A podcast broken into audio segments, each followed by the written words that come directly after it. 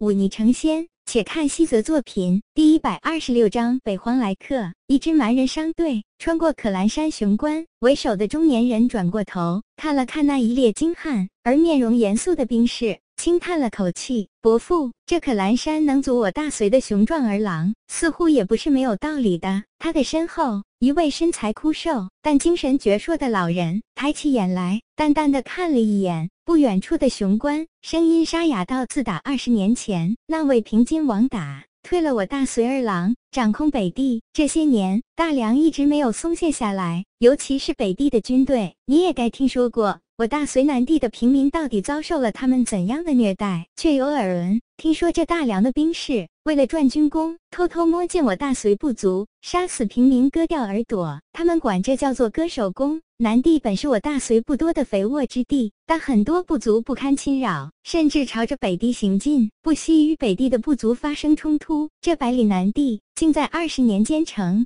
的一片老弱孤残和犯事者的流放地，当真耻辱！是啊，几年前还有数个部族仗着自己兵强马壮，联合起来，朝着大梁这可兰山以北的兵营发起了几次攻击。奈何梁人狡诈，他们暂避锋芒之后，趁着这几个部族没有防备，半夜派人前进部族腹地杀人放火，再加上梁军骑兵冲阵，几个大部落一夜间兵尸横遍野，实力大减。后来便被其他部落吞并，这之后便再没有部落愿意待在南地了。老人叹息一声，接着说道：“可怜我大隋儿郎，都是一敌三的好手，本是草原上的雄鹰，却被这一道雄关和狡诈的良人关在贫瘠的北地，只能苟且偷生。每日想来，都觉心间一股怨气直欲冲出胸腹。”中年人叹息一声，微微摇摇头：“魁妻。”你是我金帐部族族长之子，未来可能坐上那金殿宝座的人，可不能气馁了。侄儿知道的，被叫做魁妻的中年人叹息一声，只是近几年来，父亲日渐消沉，我大哥又得到其他两支金帐部族的支持，这族长之位，怕是魁莫他生性机灵，擅长与人交际，但性格太过奸诈，心胸狭窄，难成大事。你放心，只要你我这趟顺利。便是在苛刻的族老，也只能承认你的能力。到时我再联合西地祖牛和坎月两只金帐部族，便足够抵消你大哥的势力。其实这些都不过是陪衬，是你的资本。最关键的还是要看半年后金殿博弈。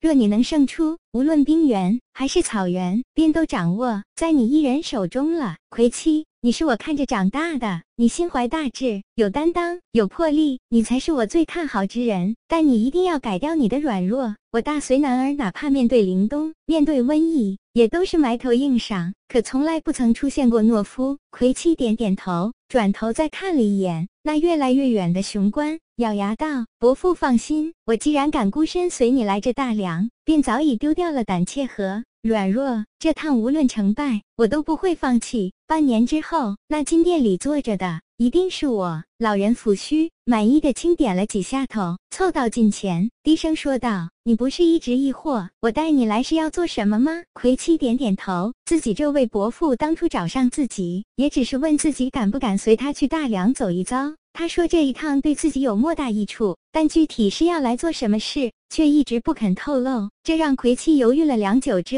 大梁毕竟是大梁啊，大隋大梁彼此征战多年，可说是不死不休。自己若贸然前去，能不能活着回来都不好说，他哪敢轻易答应？不过魁妻。还是有几分聪明的。自己这位伯父曾是大汉进士，又跟着那位号称大隋最睿智雄鹰的温大人做了几年事，眼光和胆识俱是一等。他自小疼爱自己，若没有十足把握和巨大利益，是断然不会行险的。于是魁妻咬了咬牙，便跟着来了。只是心头难免有些没底。此刻老。人提起这件事，再一次勾起了他的好奇，立刻点头称是。老人轻叹一口气，说道：“现在有些事可以让你知道了。我们的大汉这些年来，虽然没有再提南下之事，但却暗地里做了不少的事情。”这十几年，我在他身边看到了许多他近年来吸纳大梁的军法谋略。那位温大人也只好随他的意，使了一些怀柔的手段。这些年，我跟在他身边，只看只听，却从来不敢说。咱们这位大汉当年被良人吓破了胆。当年良人因马止歇阵，距离那金殿不过几十里，由不得他不害怕。这些年来，他虽然不甘心，但却也只敢让温大人使些小手段，早就失去了与良人硬拼一场的决心。但他这些年做的事，仔细想来也未必没有作用。老人轻叹一口气，说道：“那位温大人当真是奇才。他深知大汉没有一决胜负的决心，便做了些暗地里的铺设。我们在大梁埋了数百颗钉子，做了一些看似无用却可以影响到大局的事情，皆是为了针对这北地的平津王。我们大隋以前不注重这些阴柔手段，现在看来，虽然歹毒阴损，但还是很有用的。我这趟带你来，便是因为此时大汉病重，温大人大权在握。”当是启动这些铺设的时候啊，我们这趟南行便是为了其中最关键的一环成了，便是大隋功臣，你的地位便可青云直上，达到与那些金帐可汗一比的高位。但若事情败露，便要永远长眠在这大梁腹地了。你敢吗？魁七听得心中震荡，却依然洒然一笑，说道：“伯父这把年纪都不怕，我有什么好害怕的？富贵险中求，若不做些惊天动地的大事，我有何脸面坐在那金殿之内？便是这个道理。”老人抚掌大笑，随即低声道：“我们这次便是为了对付那平津王。若此事能成，没有了平津王的统帅，这北地变成了一盘散沙。到时我大隋二郎策马南下，便谁都挡不住我们了。”